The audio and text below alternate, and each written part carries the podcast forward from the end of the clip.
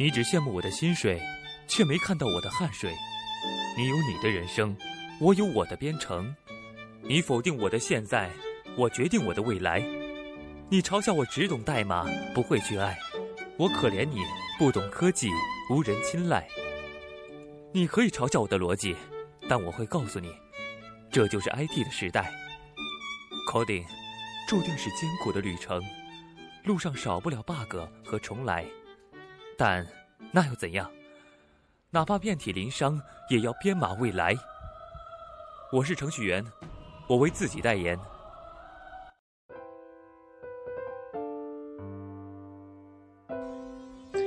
Hello，大家好，欢迎收听《程序员之路》播客。那么最近公司装了摄像头，我相信在公司里去装摄像头应该是很常见的一件事情吧。但是你们知道吗？我们公司装的是什么摄像头吗？嗯，你们可能都想不到，我们公司装的竟然是三六零的智能摄像头。真是太夸张了！每间办公室都装了一部三六零的智能摄像头。这种摄像头其实是应该是在去年就有发布吧？哦，这个我不太清楚。以以前有关注过，但是没有太大的去关注。嗯，一直有关注过小米的一个摄像头。嗯，价格也是卖到跟三六零的这个智能摄像头是一样的价格，一百四十九元。之前一直想买一个小米的，虽然感觉没有太大的作用吧，但是现在好好的了解了一下三六零的这个智能摄像头，哦，这个功能确实是太强大了，而且三六零的这个摄像头啊。嗯，不但可以可以去监控到，嗯，一个监控到整个一个房间的东西，嗯，而且呢，三六零还有一个叫水滴直播，而且有专门这个软件。大家可以用自己的呃这个三六零智能摄像摄像头吧，嗯，监视的这些画面呢，可以直播给大家来看，谁都可以去看到，嗯，这些东西。所以说呢，在这个嗯三六零的智智能摄像头呢，呃里面嗯水滴直播里面就有好多好多的网友去共享的，我看到嗯。有人在嗯分享自己家里面的一些东西，还有人在分享嗯自己家的宠物，嗯，还有就是呃一些商业街的繁华区，嗯，马路或者是家乡啊等等等等。哦，最奇葩的是，我昨天竟然看到有一个呃，竟然用摄像头做起了生意。这个真是无处不商机啊！嗯，就是一个美女，然后自己安装了一个呃三六零的智能摄像头，然后就在直播自己是去自己做手工，嗯，手工去诶做这个真皮的钱包，包括呃腰带等等这些东西。嗯，我看到下面有很多人的评论呀，而且，嗯，是这个视频呢，还是直播视频呢，还是有这个嗯弹幕的，满满满的弹幕，发现很多人很很多人都特别的喜欢，而且又是个美女，肯定是非常吸引大家的眼球。嗯，那么。呃，其实还有好多好多的商家，嗯，也都用这种方式，然后呃去宣传自己的淘宝店铺，嗯嗯，包括估计以后会有一些微商也会用这种嗯摄像头的形式，嗯来去做这个呃来宣传自己的品牌或者是宣传自己的嗯商品吧，还有一些超市，嗯。嗯，店铺等等都安装了摄像头，还有宾馆，嗯，都挺搞笑的。嗯，还是挺有创意，也挺有意思的一件事情。嗯，还有一个我看到是有一个，哦，还有一个是呃宠物，有一个人他把自己的摄像头对准了呃自己家的嗯宠物，是三只小狗，特别的可爱，时时刻刻一天二十四个小时不停的去监控，也有好多的网友来围观，下面是可以评论的，很多人都特别的喜欢，嗯，这嗯这三只小狗。嗯，另外呢，我还看到有一个大妈挺有意思的，就是在自己的自己家的客厅里面装了一个三六零的智能摄像头，来直播他呃嗯跳那个广场舞，自己一个人在房间里跳广场舞。嗯，这种想法真的很很不错呀。嗯，很多人都评论这大妈呀。呃，不去广场跳广场舞了，不扰民了，自己在家里跳挺好的，还能让大家去欣赏到，还可以去学习，嗯，挺不错的一个创意吧。其实我现在也有感觉，想买一想入手一部三六零的智能摄像头了，但是真的不知道，嗯，要它有何用？放在房放在房间里面。嗯，也没有什么可直播的东西。好吧，就这么一件事情。如果大家感兴趣的话呢，嗯，如果能用这个做一些事情的话，嗯，直播一些，呃，比如说，呃，自己开淘宝店或者是推销一些什么东西的话，嗯，都是可以去买来用一下，或者是试用一下。嗯，给家里安安装一部也是不错的。给家里安装一部的话，你就可以经嗯嗯想父母的时候，或者是想孩子、老婆的时候，就可以看一下了。只要在手机上安装一款软件，就可以随时随地的去看。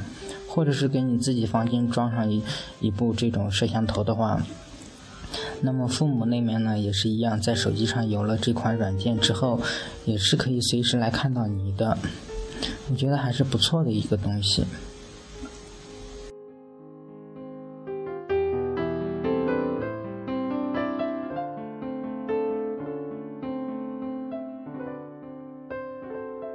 现在收听到的是荔枝电台 FM 六七零七九五程序员之路播客，节目文字、预告、视频、学习交流建议，可以微信搜索 FM 六七零七九五，或者搜索。程序员之路，添加我们的微信公众号。原路漫漫，你我同行。程序员之路，On the road。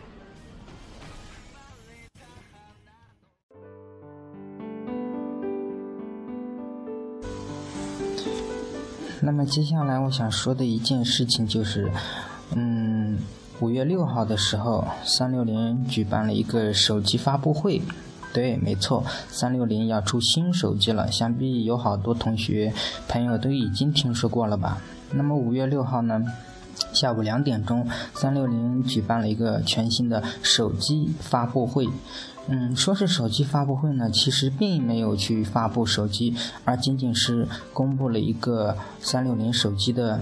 嗯，名字而已，品牌的名字，也就是说这个三六零手机的名字。其实我觉得三六零手机呢，呃，直接叫三六零手机会更好听一些，而且更直接一些。那么它发布的这个呃手机的名字，大家知道叫什么吗？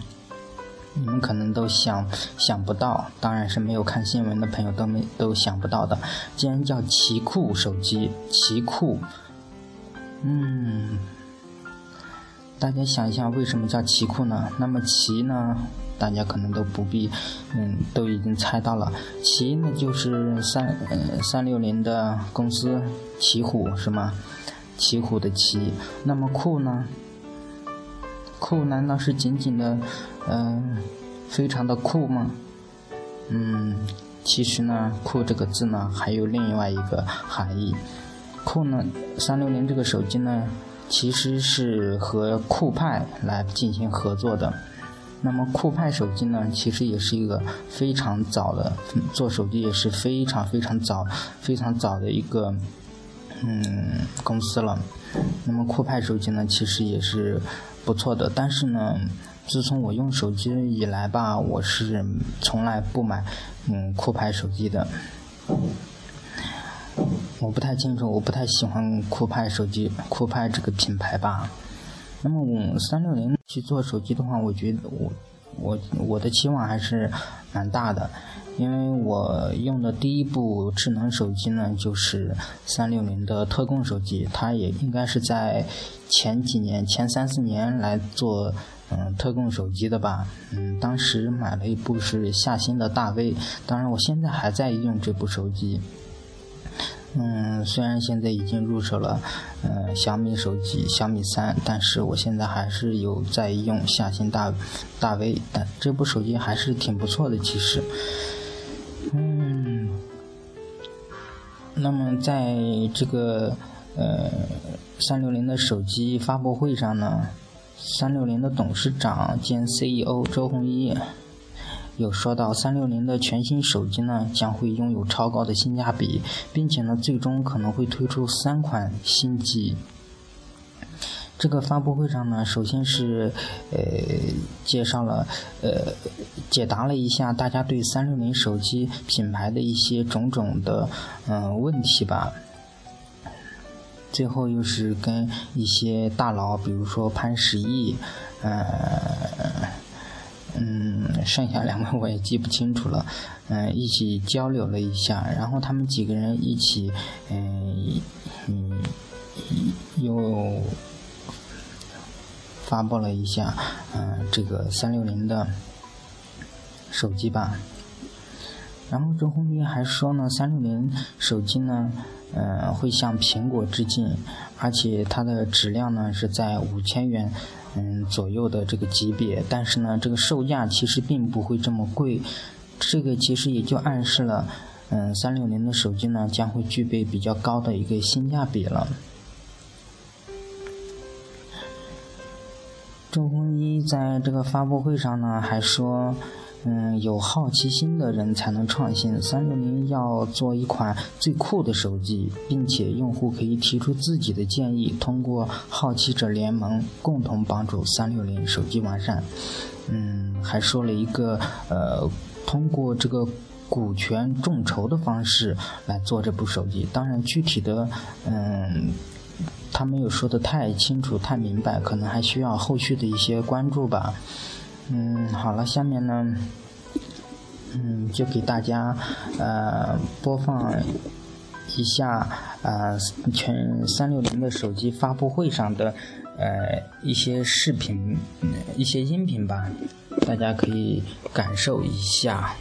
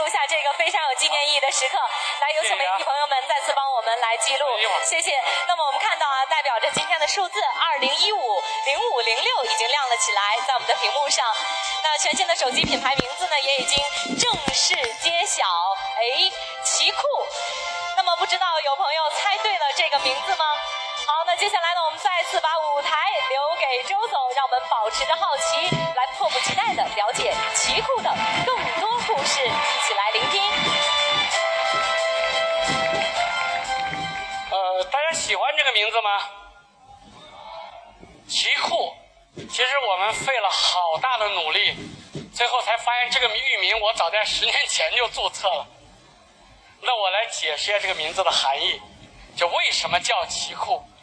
我们想了好多名字呀，大家可以看一看，大概用户给我们提了好多好多的名字，大概基本上把新华字典里的词儿都提了一遍。那么。最早我特别喜欢一个名字，叫什么叫 Next？你们知道 Next 吗？因为我特别想做你的下一部手机，对吧？无论你是用什么小米呀，用什么什么，我希望我是你的 Next 手机。结果呢，我们其实还有一个含义就是说，当年乔布斯从苹果被逐放出来的时候，他创办的公司就叫 Next。真正要研究乔布斯的人，不要老看乔布斯成功以后多么辉煌，你应该看一看他在生命中最暗淡的时光，就是在 Next。Next 充满了梦想，但是他一直做的不是很顺利，直到后来他把 Next 又重新卖给苹果。但是我们就遇到了一个特别大的障碍。当你敲上 next 点 com 域名，这个域名跳到哪里去了？跳到了苹果 apple 点 com，这太糟糕了。因为苹果不差钱，我们为了买三六零点 com 这个域名，我们花了一个亿从沃达丰手里买回来。我发现有的时候钱还是蛮有意义的，但是在苹果面前，你给他钱，他怎么可能把曾经代表了乔布斯这种？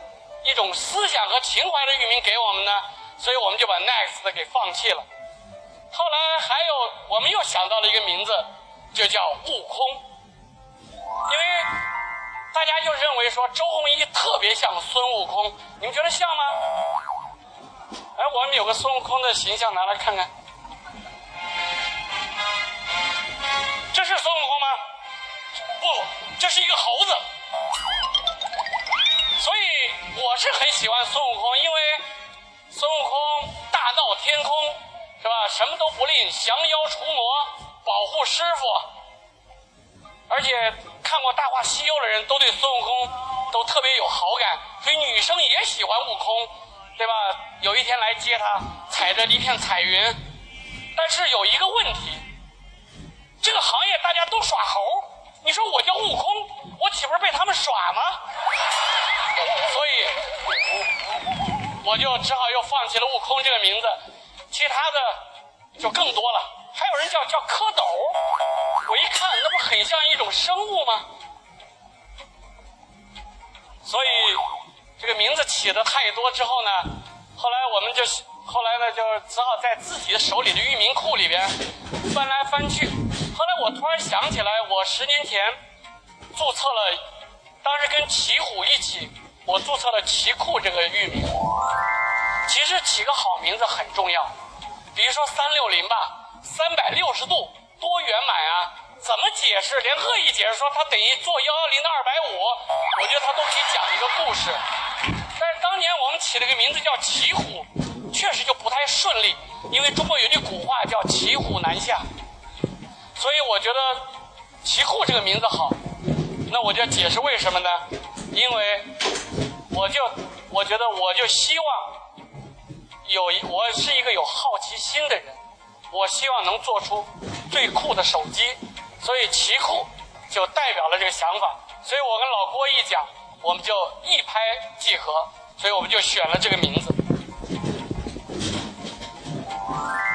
那这个奇呢，其实代表了一个东西，叫什么？好奇。好奇心，我觉得这个东西特别特别重要。尽管很多人对我有一些不同的争议的看法，我一直也在不断的自省。但是你说我最……哎呀，不好意思，有点卡了，稍等片刻哦。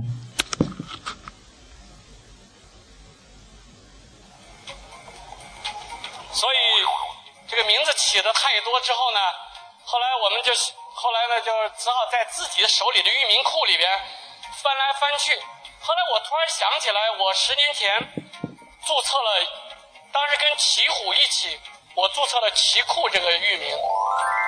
其实起个好名字很重要，比如说三六零吧，三百六十度多圆满啊，怎么解释？连恶意解释说它等于做幺幺零的二百五，我觉得它都可以讲一个故事。但是当年我们起了个名字叫“骑虎”，确实就不太顺利，因为中国有句古话叫“骑虎难下”，所以我觉得“骑虎”这个名字好。那我就解释为什么呢？因为我就我觉得我就希望有一我是一个有好奇心的人，我希望能做出最酷的手机，所以“奇酷”就代表了这个想法。所以我跟老郭一讲。我们就一拍即合，所以我们就选了这个名字。那这个“奇”呢，其实代表了一个东西，叫什么？好奇，好奇心。我觉得这个东西特别特别重要。尽管很多人对我有一些不同的争议的看法，我一直也在不断的自省。但是你说我最大的优点是什么呢？我觉得我最大的优点是我都四十五岁了，我还能保持好奇心。我觉得今天对很多人来说，最大的悲剧就是很多人不再好奇了。如果你们有小孩子都知道，小孩子最可贵的就是他怀有一种好奇心，他永远在问为什么，他会问你很多问题。你很多认为不需要回答的东西，他们也会有一个疑问。他们总因为有好奇心，他们才会对这个世界不满意，他们才会去探索。所以今天无论大家谈什么颠覆了，谈创新了，其实这都是表象。什么样的人能够创新呢？就是因为你有好奇心。但是随着大家的年龄的成长，你会有很多收获。但是你也会丢掉一些东西，这里边最容易被放弃的，大家想一想，就是好奇心。我们很多人对很多事儿司空见惯，不会再觉得激动，也不会觉得奇怪。我们接受了很多现状，我们还美其名曰叫成熟，实际上这叫世故，对吧？你可能是被生活、被环境，对吧？被改变、被磨砺。但是我觉得，只有那些真正能保持好奇心的人，他们才能够真正的去做一些创新，才能真正的去改变这个世界。但是，好像是成年人，如果像一个小孩子一样，永远的在那傻乎乎的问：为什么这样？为什么那样？手机为什么不能做成圆的？对吧？手机为什么不能做成像金箍棒一样？可大可小，忽长忽短，这我觉得只有有好奇心的人才能问出这样的问题。所以刚才我我突然发现说，我们潘石屹同志，我们任志强同志，他们是不是还是像老顽童一样？他们也是一群有好奇心的人的。你们觉得他们有好奇心吗？任志强对潘石屹一直很好奇，所以。我最喜欢的一句 slogan 是叫 “think different”。那么 “think different” 的意思，我自己的理解就是有所不同。实际上，它也是对好奇心的另外一个解释。那下面我想放一段视频，大家来看一看，这就是我理解的好奇心。Here's to the crazy ones. the misfits, the rebels, the troublemakers, the round pegs in the square holes, the ones who see things differently. They're not fond of rules, and they have no respect disagree with them, glorify or vilify them, but the only thing you can't do is ignore them because they change things. They push the human race forward. And while some may see them as the crazy ones, we see genius. Because the people who are crazy enough to think they can change the world are the ones who do.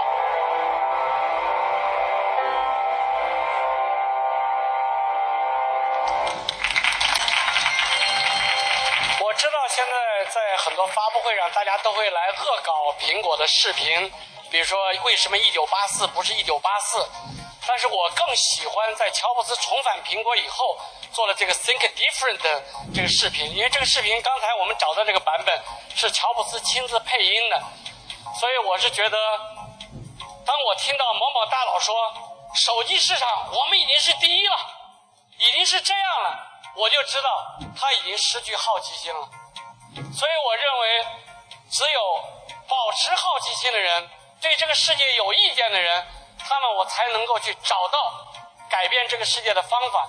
所以这次我们定了一个 slogan，叫“好奇心改变世界”。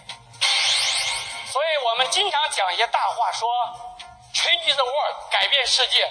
我们也经常讲，我们年轻人要，比如说万众创业、大众创新。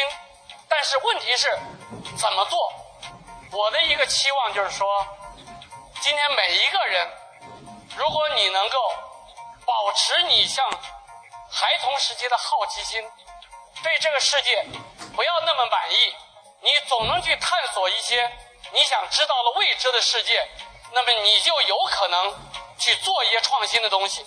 那么持续的微创新就可以改变，有可能改变世界。那么我就想邀请，我就在想，我需要找什么样的人来和我一起做手机呢？那答案就是说，我要找对这个世界有意见的人，我要找那些真正有好奇心的人。那么我，所以我们就推出了一个故事，叫《动物凶猛》。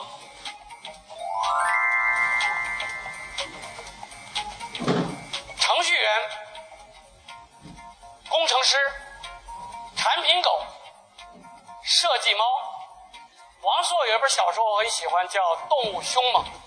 我觉得这四种动物，它们既不是什么 director，它们也不是 VP，它们在很多公司都是在一线、在基层工作的普通人，是员工。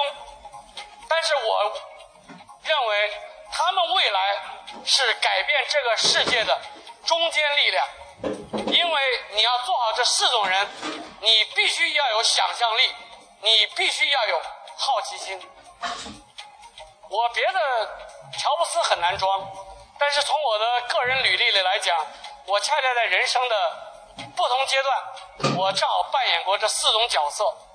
我从初中开始在 Apple Two 上用 Basic 写程序，大学、研究生我都是一个程序员。后来我参加了工作，进到北大方正，成了一个普普通通，对吧？解决各种问题的工程师。后来我发现说，光有技术是不足以改变世界，你需要去把技术变成用户可以感知的产品。我就去创业了，在这么多年的创业里边，我学着去做一个产品经理，就是把技术变成。可以给用户创造价值、带来功效的产品。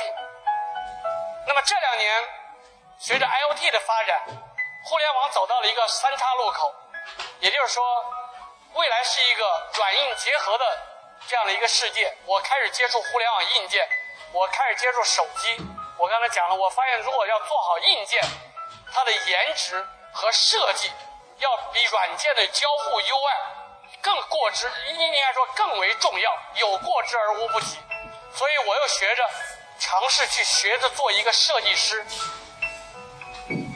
曾经的 Netscape 的创始人，现在的一个著名的投资人叫 Mark Anderson，他也写过一篇文章，叫《软件正在吞噬这个世界》。他也预言未来软件工程师会主宰这个互联网。我对此深信不疑。所以我这次做这个手机，我做了一个论坛，我就邀请这几种人：程序员、工程师、产品经理，还有设计师，还有大批喜欢研究手机的年轻人，和我一起来做手机。我要和这四种人一起来做手机。所以我这次想告诉大家，我们不是说我在做手机，而是我们大家一起。在做手机，我举一个例子，我其实，在我们开了论坛以后，在不到短短一个月的时间里边，已经有两万多人来加入了我们论论坛。也就是说，你可能不一定有机会加入我们的公司，但是呢，你也可以通过在这个论坛上提出你的建议来。和我们一起来来做手机，比如说，这是一个设计师给我们设计的公仔的形象，这是一个工程师给我们关于三零 OS 的建议，最后一张图是一位中学生给我们画的一个设计草图。其实，其实他们很多人不知道这些建议，我们我一直在潜水，我们都做了仔细的阅读和分析，很多建议都会体现在我们下面要推出的三六零 OS 和我们要推出的奇酷手机里边。所以我也在想，将来在我们的手机软件和我们的手机里边，一定要把他们的名字都铭刻在里边。所以我要向他们致敬，因为他们是有好奇心，他们想知道和老周一起能做一个什么样的手机。我也借这个机会向这些人，向我们这四种人表示感谢。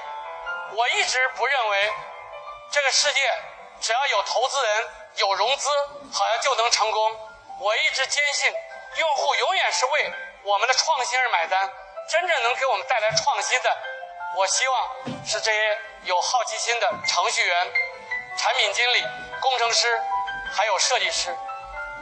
所以这一次呢，我们就在是想说，我们要不要做一个粉丝团？因为大家都在做粉丝，我也把这个想法否掉了，因为要与众不同。所以我建了一个好奇者联盟。我觉得。我们谁也不是谁的粉丝，对吧？我也不想去弄那种粉丝，然后说让粉丝对你去盲从，然后让粉丝为你去摇旗呐喊。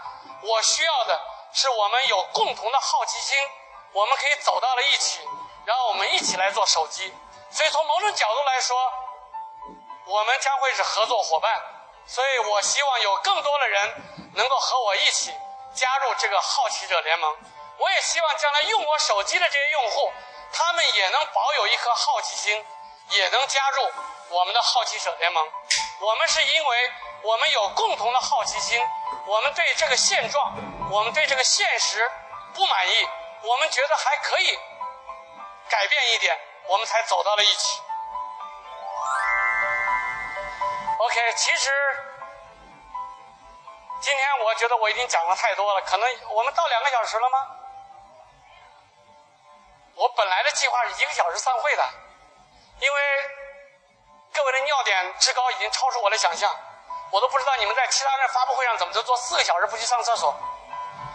但是按照不能免俗，对吧？今天很多人都说老周啊，我们裤子都脱了，你就给我看这个啊，就是回答一些问题。然后就是宣布了一个奇酷的品牌，宣布了一个 slogan，啊，叫这个好奇心改变世界。你的手机什么时候出来呢？人家今天早上因为你要开发布会，人家这个雷总给我们每人发了一部手机，对吧？每人发了一部耳机，每人发了一充电宝，每人发了一自拍杆，每人发了一鼠标垫发了好多好多东西。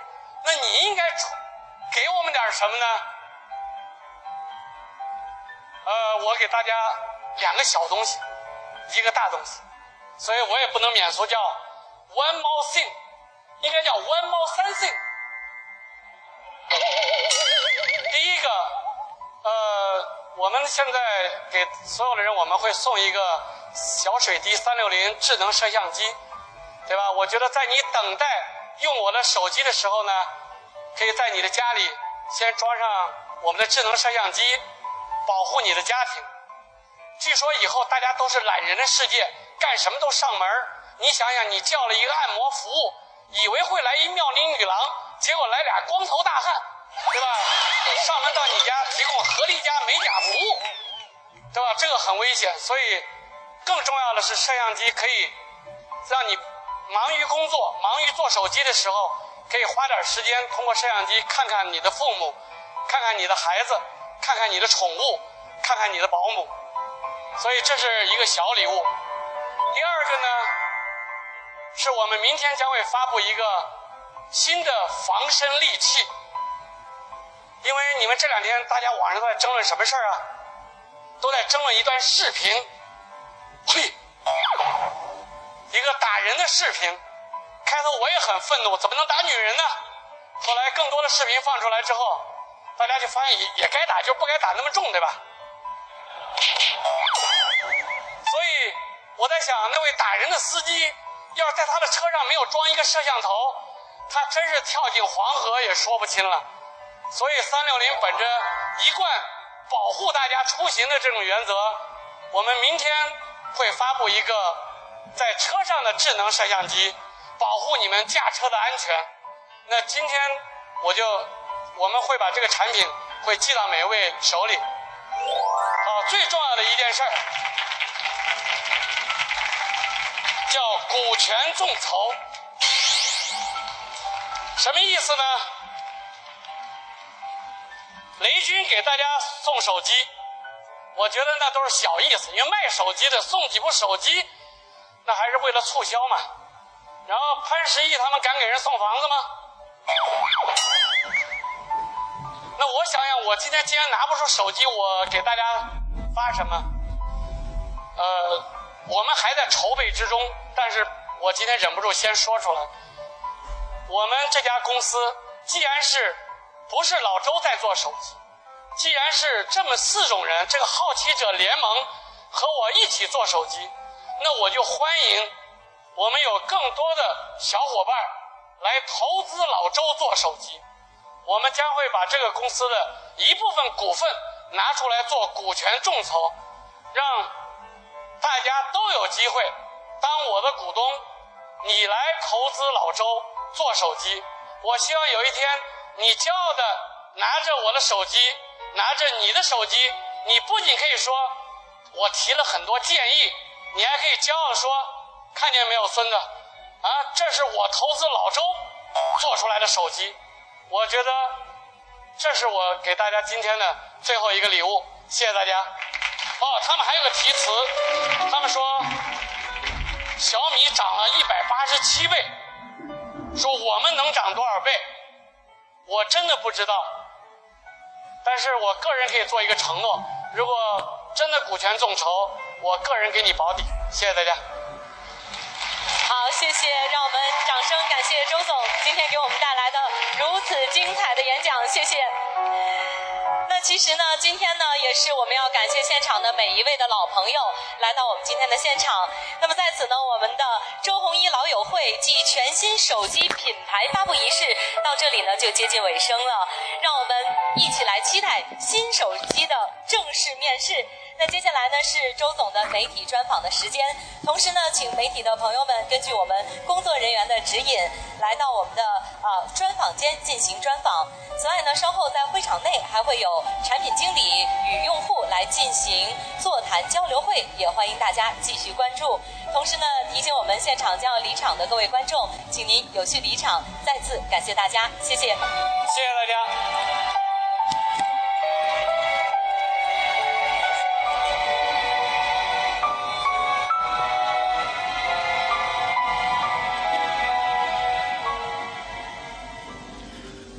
OK，就到这里，发布会结束了。嗯，其实也不是让大家去收听这个三六零的全新手机。从周鸿祎的讲话中，我们也能学到一些东西吧。每个人都要保持一颗好奇心。嗯，好奇心能够改变世界。周鸿祎说的没错。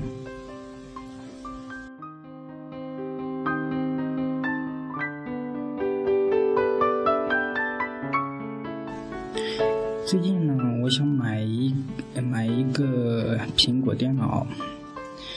嗯，由于自己的电脑可能是太卡了，那么我们想换一想换一台电脑吧，想换一台苹果电脑。那么。我们经理也是建议我换苹果苹果的电脑，嗯，我就是不太清楚用苹果电脑去开发安卓应用的话，嗯，合适吗？或者是用苹果手机，我是用不惯苹果手机呃苹苹果电脑的，嗯，不知道收听节目的朋友。是怎么想的？大家有什么的建议呢？欢迎大家，嗯，来告诉我你的想法吧。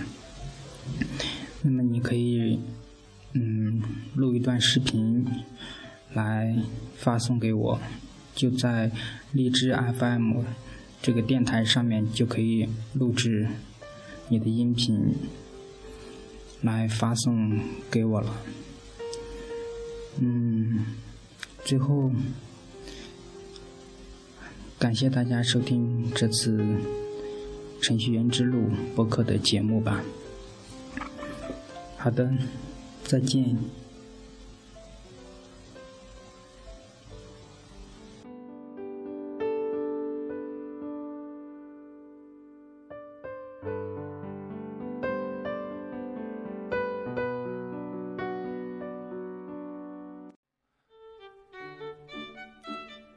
你只羡慕我的薪水，却没看到我的汗水。你有你的人生，我有我的编程。你否定我的现在，我决定我的未来。你嘲笑我只懂代码，不会去爱。我可怜你不懂科技，无人青睐。你可以嘲笑我的逻辑，但我会告诉你，这就是 IT 的时代。Coding 注定是艰苦的旅程，路上少不了 bug 和重来。但那又怎样？哪怕遍体鳞伤，也要编码未来。我是程序员，我为自己代言。您现在收听到的是荔枝电台 FM 六七零七九五程序员之路播客。节目文字、预告、视频、学习交流建议，可以微信搜索 FM 六七零七九五，或者搜索程序员之路，添加我们的微信公众号。原路漫漫，你我同行。程序员之路，On the road。